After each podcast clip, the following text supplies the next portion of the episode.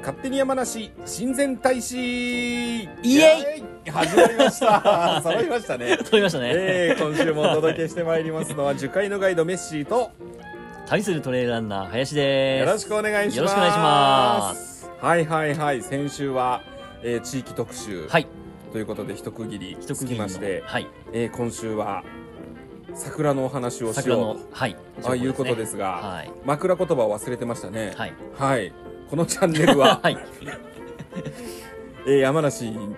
何でしたっにけ山梨に移住してきた2人が、まあええ山梨県のことが好きすぎてですね、はい山梨の魅力をもっともっと、えー県外の人に知っていただきたいということで、えええー山梨の魅力を情報発信していくチャンネルになっておりなまっすておりまはすいすいません忘れておりまいしたやいや全然全然大丈夫ですよはいえーそういうわけでというわけで先に言っちゃいましたけども、はい今週は今週はですね、えーはいまあ多分他の、えー地域の方が、まあ、東京とかね、うんうんうんうんえー西の方の地域の方はもう咲いてるかと思いますけれども、はいまあ、ちょうど桜シーズンということで、ええー山梨のお花見情報というのを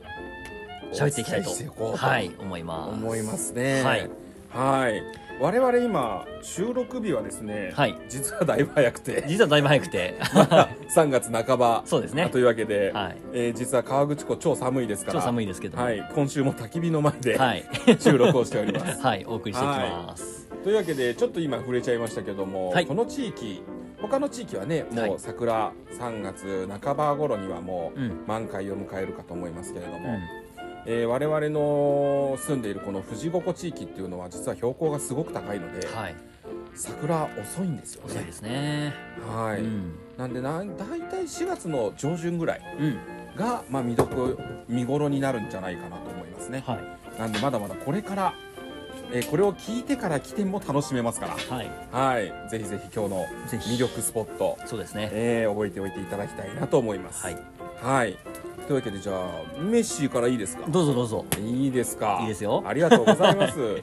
もうがっつり地元富士河口湖町というか、うん富士五湖周辺のお話になりますけど、うん、いいんじゃないですかね。えー私がおすすめしたいのはですねやっぱ湖うん。周りですね、うん。川口湖あとはね、まあ、西湖もポツポツ咲いてね、うんえー美しいですけど、うん川口湖なんかは川口湖畔桜祭りっていうのをね、うん。今年は4月6日から開催予定ですね、はい。これは夜ライトアップなんかもされてうん。非常に綺麗ですねぜひぜひ行っていただきたいうん。ポイントになりますねあともう1点ございますけどこれは林さんはい。林さんも行ったことあるんじゃないかと思いますがはい。富士吉田市はいはいはい中は霊い。島そうですね。これね中霊島っていう名前だけでは多分誰もピンとこないと思うんですけど、うん。これね調べてもらうとはい写真、画像が出てきますが、はい。これを見ればね、うんああこれは見たことあるって思うかもしれないですね、うん富士山と五重の塔と桜がうん。一度に画角に収まるうん。ザ・日本っていう感じのね、はい。えー写真が撮れるよっていうことでどうです56年ぐらい前からこれですねブーム、とあるきっかけがあるのを僕は知ってるんです、実は。あそうなんですか、はい火がついたきっかけが明確にありまして、えあのね、ロンリープラネットっていう、まあ、世界版地球の歩き方みたいな、ええええええええあの、旅行えええええ情報誌があるんですよ。えはいで、それのジャパン、日ジャパン本、日本バージョンのえ表紙を飾ったんですね。おおすごいその年からもう超バズって、 まあ、えとえ当時バズるなんて言葉もなかったですけど、えもう外国人があんなか片田舎のねえうん偏僻なところに 足を運ぶようになってもう今や展望台などもこう整備されてますけれども、そうですよね、はい、一気に火がついたとあれそんな荒倉山でしたっけことだたんですそうですね、はい荒倉山浅間神社っていうのがありますね、そうなんですよねはいそんなことがあったんですそうねなんですよそっちは全然知らなかったです よなんかあのやっぱりね外国人のお客様が、あもう必ず行くっていうようなそうですねことコロナ前まではかなり盛り上がってましたね、なんで今はまあ逆にね、うんあのコロナ禍っていうことで、うんえー、と外国からのお客様っていうのはいないので、もう日本人だけっていうわけでね、うんえーすごく過ごしやすい、うんうんまあ、ちょっと落ち着いてねちょっと落ち着いてはい見れるんじゃないですかね、えー見れると思いますね、はい確かに山梨の桜スポットでいうと、まあ、あそこがもしかしたら一番かもしれないですね。そうですね、うん世界的に有名になっちゃいましたからうんね、そうですね。いやーあそこはなかなかあの他じゃ見れない風景ですからね、ぜひぜひ一度見ていただきたいなってうんいうとこそろうでですすねね。まあ、あとはね、その東京からも特に近いっていうところもあって、ううん、行きやすいんじゃないですかね。 2時間ぐらいで来れちうゃいんます、かそうらでね,、すね。はいぜひぜひ訪れていただきたいスポット、はい他はどうですか他はですね、えええっ、と、じゃあ、先日、あの、身延町のね、えー紹介出をたこのチャンネルでもしましたけれども、ええまあ、やっぱりええ僕の中では、す身延といったら桜、桜といったら身延そうみたいですな イねメージがありましいて、やいや私もね結構そのイメージありますねありますからね、そうやっぱ身延が、まあね、あの先日もお伝えしましたけれども、うんえー日蓮宗の総本山ですね、うんうんまあ、すごくこうこう仏教色の強いというか、はいあの空気感の違う信仰の地みたいなうん感じなんですけれども、まあ、いろんなお寺さんがある中で、えーまあ、特にそのね、えーその中心というかあの本拠地というか久遠寺というね久遠お寺ですね寺がありますけれども、はいまあ、そこにこう巨大なしだれ桜がありまして、おーはい、それがね、まあ、名物なんですけれども。ええまあ、それだけじゃなくてねその身延町の中にあるいろんなお寺さんには、まあ、それぞれの白井桜が、あー結構あって、うんうんうん、いろんなお寺の桜を見て回るっていうのも、まあ、一つの楽しみ方ですね。もうあのーお寺を回らなくてもねうんうんそこそこら辺の道を走ってるだそけうでそうそうそうそうもう視界いっぱいどこ見てもそうそうそうそうどこを向いても桜があるみたいな、うんそんなイうですよねメージのある地域ですうね、んめちゃくちゃ桜咲いてますねそうですねめちゃくちゃ桜咲くしめちゃくちゃ混みます、 それは覚悟していってくださいそうですねはい、これはもうどうしようもないですね、 はいこの川口湖富士五湖地域なんかもやっぱり観光地ですからね、はい、このシーズンはものすごく混みますそけうですどそ,、ね、れさえ覚悟してもらえば、うんうんまあ、あのさっきのね中霊島の五重の塔じゃないですけども、ええええやっぱりねこうお寺と桜っていう組み合わせもねまたこう、日本独特のというか、うんんやっぱその辺もあの外国人の方にはね人気になるしょあの一つの要因じゃないかなと、そうですよね、はい、思います。なんとなくこうねいいなってやっぱり我々日本人が見ててもこうなんか心の原風景じゃないけどそううんいうものを感じますよね、うん桜とお寺うんいやいいスポットですねいいですね、はいはいはい、まあ、そして、えーええ次の地域に入りますけれども、えええーここもで、まあ、少し離れますけれども、えー先日お話しした北斗市というねえー北地斗域になりね、ます、はいまあ、北斗とか韮崎ですねあの辺にも、ええええあえのえ桜のスポットが、えーちょっとあるんですけれども、まあ、まず一つが、えー山高神代桜っていうこれはです知ってねる、まあ、これ結構有名ですそうですね、はい、これ確かね日本三大桜の一つに入ってると思います、そうですよね、はい、樹齢がね2000年っつったかな確か、そうですよめちゃくちゃ長いんですよね めちゃくちゃい長いです神代って神の時代っていうふうにそう書ですそうくですそ神代うですですよはねい、めっちゃでかいんですけど、おーまあ、それはかなり有名なスポットですね、おへーあの道路走ってても看板でこっち神代桜って出てるぐらいのああそうです か有名スッポットなんでそうなんですよメッシねそれね、知ってはいるんですけどまだ行ったことないんであ、すないよですか。うねん。まあ一見の価値ありっていう一感じ見ですね。の価値ありですか、うんいや行ってみたいですね樹齢2000年ってすご2000いことですよね年やばいですね。うん。なかなかないですよねそんなないですよね。さっき紹介したミノブの桜でも確かた多分800年とかだとう思うんで。んなかなかね桜ってそもそもねそんなに寿命が長い、そうですよ木ではないのね。でまあ杉とかヒノキはね、うんなんとなくこう長寿ってイメージありますけど。そう寿命がそんなに長い木じゃないので、2000年間守られてきた桜っていうのもまうたんストーリーがあっていいですそうねですね。いや素晴らしいぜひ一度行ってみたい、うはいはい、んはい。そしてまあ近場ではあるんですけれども、ええっと北斗市の隣にあります韮崎市というところえに。紫も行ったことないなあんまりないですよね、ええはい、そのそこにあります、ええワニ塚の桜っていうのがありますえー存じ上げませんワワニニ塚塚の桜はいワニ塚まあ、これも一本桜なんですけれども、はい、あのーまあ、ワニ塚っていうのがありまして、うん まあ、これはねいろいろこう由来があるんですけれども、いさっきの神代桜もそうですけれども、まあ、ええこの辺は結構こう日本神話と、あのー関わりがあって、大和武の御事とそかうねさすがメッシーさん、えー さすがメッシーさん、えーそちらそう方その面に辺りね関してはちょっと存じ上げますとはいはいまあ、そんなね歴史もこう垣間見えるような場所になってますけれども、まあ、そこにあるワニ塚の桜っていうのも結構有名なスポットです。でこれねあのーまあ、ワニ塚の桜の何が有名だっていうのは僕もちょっと説明しづらいんですけれども、えあのー3年ぐらい前に1回すごい現象が起こってえほ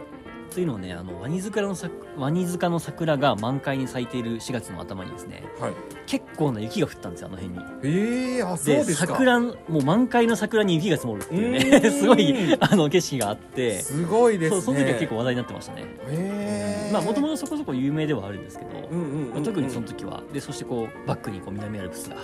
あってじゃあ、そうあの辺はねだからワニ塚の桜っていうのはあのワニ塚の桜だけじゃなくてそのバックに南アルプス、まあ、角度にもちろんよりますけれども、はいはい。南アルプスとか八ヶ岳とかね、うんそういうのをバックにしたでっかい桜が一本立ってるというので、えめちゃくちゃ写真映えするー見たい。桜ですね行ってみたい、すご く。すごい。いいいいと思います。ね、うん、だからこういわゆるねお花見スポットってよく言うあのあるのがこう、ええ川沿いとかに桜がバーって並んでるみたいなはい、そういでうイすけメーど、ジですよね。はい、今言ったその神社桜とかワニ塚の桜っていうのは、まあ、でっかいのが1本、はい、豪快に豪快に一ドン本とあるだけみ。たいなはい、もう逆にいないでほしいですね。やっぱりね、 うん、ちょろちょろっといない方がもう際立ってね、うんいいかもしれないですね。そうですね。へえ、すごいたった一本の桜に会う旅。いいですよね最高ですね、うんそれいいじゃないですか、うん行ってみたいへそうなんですよねえ陣内桜ねはいそしてそしてはいはいはいはいもう一箇所ありますあらまだあるんですかもう一箇所あるんですよえ何ー、何身延北斗と来て、ええ今度またですね甲府に戻ってきましてお甲府もですね僕のおすすめのお花見スポットこれ2箇所あるんです よねあららこれ2箇所あるんですよやだ甲府という町にっぱい持ってんな甲府という町はに2箇所あるんですよ、ええまあ僕甲府住んでましたからねい、はいそうですねまあ、まず1個は甲府の会でも、えーちょっと喋りましたけれども舞鶴城公園っていう出ね、たはい、あのそうだろうと思いましまたあよですよね、ええ まあまあ、まあ、あの辺はねこう甲府城というものがあったと言われているうんまあちょっとこう石垣が組まれているこうあのお城のねそうですね跡地みたいな、あのだだっ広い公園があるんですけれども、もうでっかい門とかも残ってたりとかしてそうですね復元かなうんはい、のがあったりしてそうその辺が結構桜がたくさん植えられているのうでんその辺はもうあの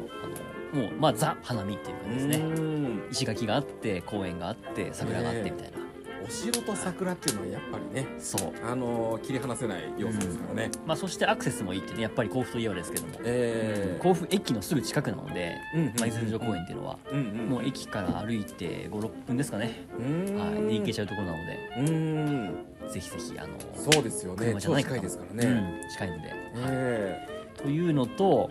もう一個マニアックなとこ行きますねーおおはいマニアックな のはいこれはね県外の人まず知らないだろうなっていうはいとはこいろなんですはけども、甲府にですね円光院っていうお寺があるの知ってますいいやーマニアック知らない わ知らないですは円光院って、まあええあのお金の円にいはい、えー光、は光るって書いて、はいでまあ院ですよねね大学院とかの院、うんうんで円光院って言うんですけどもそこがね桜のお花見スポットとして、まあ、割と甲府の人には有名なうんいやそうですか、すごい桜のお花見スポットですねへえやっぱりお寺さんはお寺さんは桜が桜が咲いてますね、えうん、桜とか松っていうのはあの非常食になりますからねお おお城とかなるほど切ねり離せないそうなんですっていうねふうに言いますよねへええちょっとプチ情報を投げちそゃれいはま面したけど白いいやいやいやいいんじゃないですかね、えうえんあそうですかお花見スポットお花見スポットへえそこもじゃあたくさんお花えっ、とさたくさん桜がそう何です本ねも立つみたいな、うへんですね、えいいですねうん、今週はあれですねなんか盛り上がっちゃいますね結構濃密な、今はい週もね濃密 なはいはいそうはでいすねまあそれぐらいですかね僕が持ってるあうのん桜情報で言うと桜情報で言うと、はいで桜でちょっと注意してほしいのは、はい冒頭でも言った通りね、うんシーズンがねそうですね甲府なんかはあの関東圏の方と同じぐらいのシーズンに多分うん満開を迎え迎えると思うんですけど、うん北斗であったり韮崎であったり、うんあるいは富士五湖身延であったりっていうのはうん山あいになるので、そうですね多分同じぐらいちょっと遅れてくるのでそうですねまあ4月入ってからですよねそうですね、なんでまあこの地域の良さっていうのはうんうん関東圏でねうん桜が散った頃にうんこちらに旅行に来てもらうとそうもうです一ね度満開の桜が見れるってはいいうね、二度おいしい的な二度美味しいっていう良さがありますんで、うんぜひぜひあの来ていただきたいですねそうですねであとはちょっと桜情報はこんなところですかいやメッシーさん今思い出しましたあ思い出しました大事な情報忘れてま大した事なの一番大事な情報忘れてましたあららららら聞きたい何ですかはい、僕たち今いるのルートフィールドですよねはい、はいはいはいこの隣に何がありますか癒しの里ねそうなんですあよら癒しの里年間というね、ええあの古民家が、えー、20棟ぐらい建っている観光施設がありまし忘れてて うやだやだそこがですね、ええなんといっても桜のスポットですそようですよね こんな近くの場所をそうです今の今まで忘れていたというねいやもうまさに東大元暮らしですよね いやこれはね、ええあのめちゃくちゃいいスポットがありまして、まあ、吉野里ってあの入園料がいるねあの、まあ、有料スポットにはなるんですけども、まあ、その中に、まあ、1本川が流れてます、うんはい、で、えーちょっとねこう若干傾斜になっているような土地なんですけれども、うんうんうんうんそこをこう川のね若干こう川上というかうん上の方に上がって上いのくと、えー川を挟んで両側に桜があーずらーっと並んでいて周りにその中に古民家が周りには古民家。かやぶき屋根のね、はい、そして視線の先には富富士士山山がはいそうですそうですこれはねまあ最後に来たら外せないですねそうですね春に来たら、いやいや忘れてた、はい、そしてルートフィールドに泊まるとそうですねぜひぜひ、ははい いぜひぜひそうしていただきたいこれねあのこれもあの中霊島と一緒ですよね、うんあの富士山と桜っていうので、検索ワードに入れてもらったらおそらくうん癒しの里年場のそうですこのね桜の風景も出てくると思いますね、そうですね名所中の名所でしたねめちゃくちゃ名所でしたえね、ーはいすいませんご紹すいま介せんが遅って感くじなでりましたはい、紹介しないと思ってしようと思ってごめんなさいするつもりがなかったわけじゃないですよねそうなんですよねそうそうそうそうあえてこうあえて最後にねそう印象に残るようにはい嘘ですすいません忘れてましたはいすいませんでした まあじゃあ今度こそね桜の情報はこんなところなんですけれどこんなとも、番外編、さっきねはい番外編そうなんですあのちょうど放送前にちちらっと話してましたんですけれども、えまあ、せっかく山梨でお花見情報をするならば、えうんまあ、桜だけじゃなくてね、えーちょっと他のなんとか桜みたいな、あそうですね、はい、そんなのもありますので、ええそそんな情報をちらっとね最後に、そうですね、はい、お伝えしていきたいと思いますけれども、じゃあ僕からおいきます。どうぞはい、僕はねあのなんとか桜と言いながら桜じゃないんですけれどはも、いはいはいまあ、はい、同じ時期ということで,、ええで山梨といえばやっぱり桃ですよね。うんそうですねでまあ皆さんねなんとなく想像はつくと思いますけども当然果物実がなる前には花が咲くので、うんえうんーうん、桃の花というのがあります、そうなんだうんまあ丹後の節句っていうぐらいですけども、えええええ桃の花がね見たことある人いますかね結構あのねこれすごいんですよえねなかなか見る機会ないですよね、そう考えるとねそうでピンクでね結構花がでかくてうん、そうなんですよ。見応えあるんです見よ、応ね、えありますすね。で当然ながら桃桃畑がずらっと並んでますので、うんそこが一面ね、えーそう桃の花畑にな真るっというピンクになってね。なかなかそうなんのですよ桜みたいな、うんこう薄い桜まさに桜色っうんていうんじゃなく て、そうそう結構がっつり、濃いですよねうん、しっかり主張の ある主張のあるショッキングピンクって感じの、そうですね、ええあのーしっかりしたピンクですよね。うん、僕あの以前静岡の伊豆に住んでたんですけども、はいはい伊豆にあの河津桜っていうね有名ですねえー有名な桜がありまして、はいまあ、あれも結構そんな感じなんですね日本で一番早く咲くっつって。あ実はね日本で一番早いのは沖縄なんですけどああもそう ですか。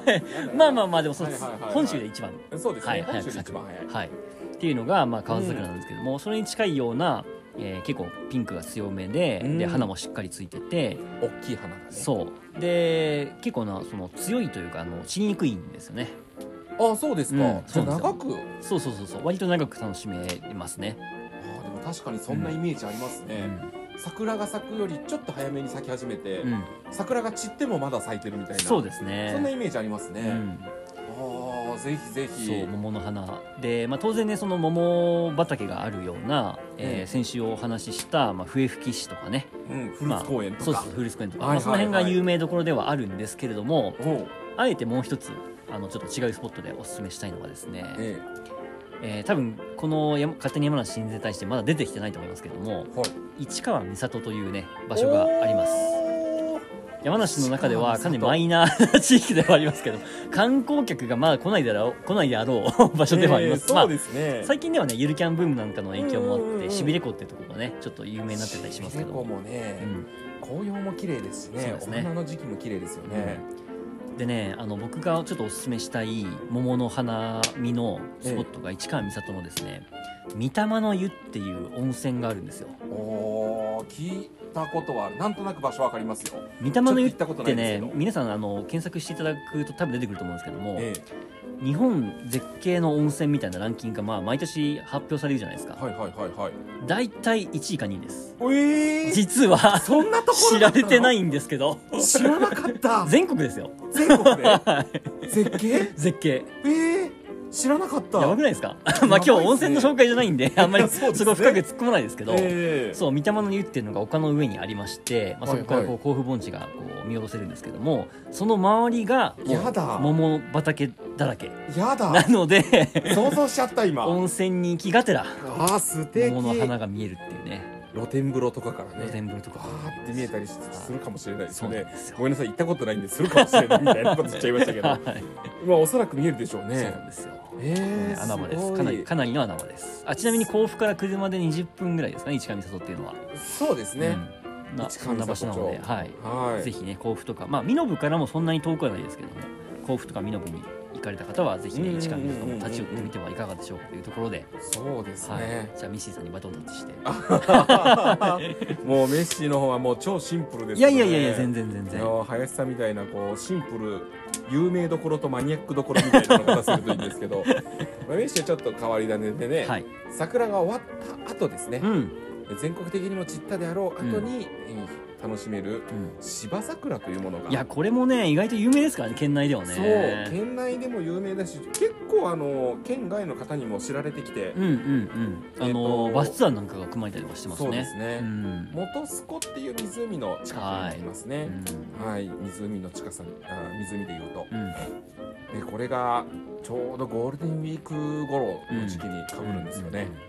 5月の半ばか末ぐらいまでうん多分楽しめると思いますうが、んこのシーズンがね死ぬほど道路混みますけどねそうなんですよね そうなんです。元栖湖周りもね道路うがほほぼ一本しかないそうなんですよ。抜け めちゃくち道ゃっ混ていむうものがんなでいすよんないんでですよねす。はい。静岡側から来る人 と、はいこっちの富士五湖を抜けていく人そうとで、すねこういうこれが三本の道で全部来るみたいな感じなんで。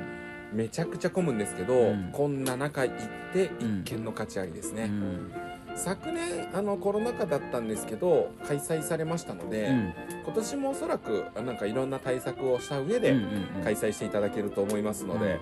はい、ぜひぜひゴールデンウィークの旅う行んなんかでもね、えー一つ案として、芝桜はなんかどっかの施設施設というかあれですよね公園みたいなところでやるんそうですね、そうですそうですもう一面うん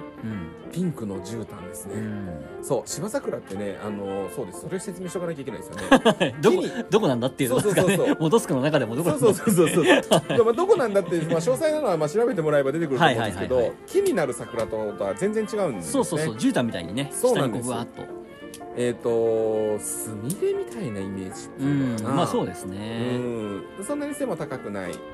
花が、うん本当に足元一面にうんピンクの絨毯うんそれと富士山ですよねやっぱりうね、んこれがなかなかの絶景う、んなかなかこう平らな平らな桜が咲いてますそうかですねら花が咲いてるんでこう、うん人が入らないように写真を撮るっていうのがちょっと難しいんですが、これはね一見の価値ありですね、うんちなみにですねえ芝桜祭りにちょっと乗っかっていいですかえ乗っかってくださいよ、はいまあ当然ねその公園の中で見るの芝桜も素晴らしいんですけれどもうんうん僕はやっぱり山の人なのでえその目線で言うとですねえや だ上から元栖湖の隣には龍ヶ岳というね、夕方系山がありますはい、まあはい比較的簡単に登れる山だと思うんですけれどそうもですねまあ龍ヶ岳で一番有名なあのー観光目的で言うとうん多分ねダイヤモンド富士っていうのがね、うん有名な場所になると思いますそうですねはいまあ、龍ヶ岳の山頂から、えーこう富士山のねてっぺんから上がってくる太陽を見るっていうのが、まあ、割と有名な楽しみ方なんですけれどもそうですねその龍ヶ岳はからい眼下に芝桜祭りを見るっていうのうで、ーんこれまたやいいんだですよもう絶対いいじゃん 絶対いいじゃんそうそれなんですよねうわーいやー混んでるなあそこっていうのを見ながら うじゃうじゃ人が素晴らしいあゴミのようだって言いながらあ神々の遊びです ねなるほど上から見下ろす上から見下ろすっていう島ね桜っていうのはなかなか、まあやっぱり林さんじゃないと出てこない感じですね そんなこともないですけどい、やいや僕メッシはほら山登らないですからまあ、と当然その向こうには富士山が見えうる、ーんまあまあ、さっきからみもう「おめえら富士山富士山うるせ えな」ってうるせえなって思われてると思いますけども、えなんだかんだ言ってねやっぱりねあの富士山はねもう来たら来たでやっぱすごいですよねえ、うーん見たすらごいと思いますね遠くから見るのも美しいんですが、うんこれだけね近くでうもう視界いっぱいに富士山見ちゃうとやっぱあすごいなってただその言葉だけが出てきちゃいますね、ん、うんもう何回見てもねやっぱね結うん結局見たら感動するんだからうんそうなんだからさんはそうなんだからそれにあれですよふね桜がねそうそうそうそう、満開でうんそんなのもう見ちゃったらもう毎年訪れざるを得ない、うんそんな地域でございますね、はい、だいぶ喋りすぎちゃいましたね、えー今今週週もも熱が入っちゃいました 熱が入っちゃってはい、というわけでじゃあそろそろは、はいいこの辺りですはかい、ねですねはい、というわけで、はいえーこのチャンネルはじゃないや、えーこのチャンネルの感想はい等々はですね、はいぜひぜひツイッター、インススタグラム、まあ、はい DM などで、えええーまあ、今のところ一件も来てないですけれども、タ悲しい お寄せいただければはいと思います。ははいい、そして次週予告ですね。はいはい、次週はまだ実はあんまり決まってないんですけれどもまあまあまあまあ、でも大枠は決まってますね。大枠ははい、というわけで、まあ、ええそろそろね、あったかくなってきましたので、えまあ、今ね、もう本当にここ数年ブームというか、もう一種の文化になりつつありますけれどえも、はいはいキャンプですキね。ャンプですよはい、ね山梨にはもうキャンプの聖地が盛りだくさんなので。盛りだくさんはい、えー過去最長になるよ予感が しないでもないです が、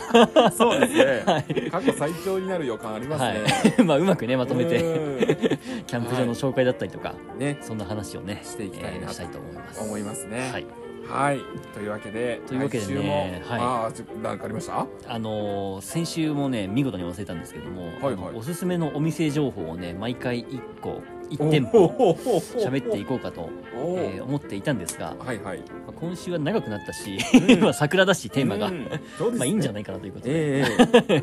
えじゃあまたあの来週から来週頑張ってそうで忘すねれずに、はい、忘れずにはい喋っていきたいと思います。紹介していきたいと思います、はいい、はい、あとちなみに、まあ、来週キャンプというテーマなので、えええーまあ、1個紹介しますと、はいはいすんのかいって感じですけどね えっとこの間甲府のサンデーというアウトドアショップ紹介しましたね、そうですはいね、まあ、甲府にねもう1個ある老舗のキャンプ、あのーアウトドアショップ、うんまあ、紹介しないわけにいかないいかないだろうということで、うんまあ、エルクさんというねあもうもう山梨の中では最大手あはいだしさ、あの老舗老舗ですよねはいまあ、全国的にもそこそこ有名なんじゃないですかね、うんと思いますよ結構、あの名の知れたうん、お店ですよね社長も結構有名ですし、はいはいはい、あとまあゆるキャンにも出てきましたし出てきましたし、うんそんなとこモろデでねルになったって感じでね、キャンプ道具とかアウトドア用品をはいお買い求めの方はぜひ甲府のエルクエルク、はい行ってくだ行っさていくださいはということでいありがとうございますはいお後がよろしい ようで、はい、そういうわけで次週も皆さんお楽しみおに楽しみにはいありがとうございましたさよなさよならら